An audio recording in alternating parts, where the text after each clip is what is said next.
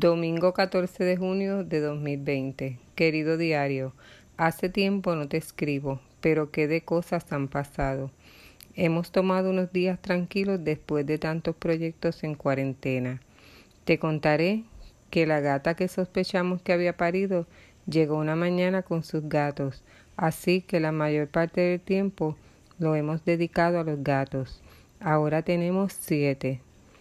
Hemos leído varios libros que nos han llegado como El diario de Ana Greta y El niño con la pijama de rayas. Este será el último episodio de esta temporada de tanto aprendizaje.